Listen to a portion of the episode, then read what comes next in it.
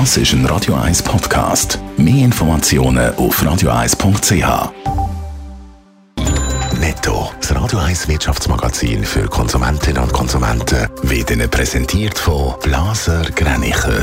Vertrauensvolle Beratung und Verkauf von Immobilien blasergreinicher.ch Adrian Sutter. Die Passagierzahlen am Flughafen Zürich sind praktisch wieder auf Vorkrisenniveau. Im September sind 2,8 Millionen Passagiere bei dem Flughafen Zürich gereist. Das sind 21 Prozent mehr als noch im August und es sind fast gleich viel wie im Jahr 2019 vor Corona.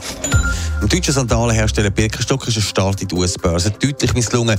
Die Aktie hat am ersten Handelstag schon 13 Prozent verloren. Die Aktie hat nach dem ersten Tag einen Wert von gut 40 Dollar. Der Ausgabepreis war 46 Dollar. Die US-Steuerbehörden fordern vom Microsoft-Konzern Steuernachzahlungen in der Höhe von 29 Milliarden. Es geht um die Jahre 2004 bis 2013, wo der Tech-Konzern Gewinn auf ihre Standorte verteilt hat. Microsoft hat angekündigt, sich gegen die Forderung zu wehren, sagen die Steuern immer korrekt gezahlt. Ja, da ist der eine oder der andere vermutlich in der Birkenstock-Chefetage aus den Sandalen gehauen. Mit viel Klimbim ist man im Vorfeld an die US-Börse gegangen. Adrian Sutter, der Start ist aber, wie vorher gehört, deutlich misslungen. Ja, die Sandalen von Birkenstock, die kennt man weltweit. Wo dann auch noch der Barbie-Film die Schuhe so quasi gepusht hat. Da hat es gerade mal einen Schub geben vor dem Börsengang. Gestern war es dann so wie gewesen, mit einem Verkaufsstart von 46 Dollar pro Aktie ist Birkenstock in die Börse gegangen.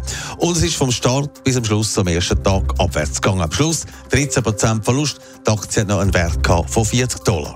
An was liegt das, wenn die Aktie so startet? Ja, als Experte ist es ganz einfach. Birkenstock hat sich überschätzt und die Nachfrage ist höher eingeschätzt worden als sie ist. Es ist aber trotzdem selten, dass so etwas passiert. Zuletzt beim Börsenstart so einen Abschiffer gehabt hat der Fahrdienst Uber vor vier Jahren. Ihre Aktie ist am ersten Tag auch um 7% gefallen, hat sich dann aber den nächsten Tag erholt gehabt.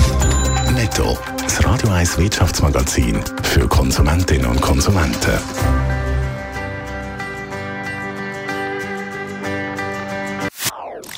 Das ist ein Radio 1 Podcast. Mehr Informationen auf radio1.ch.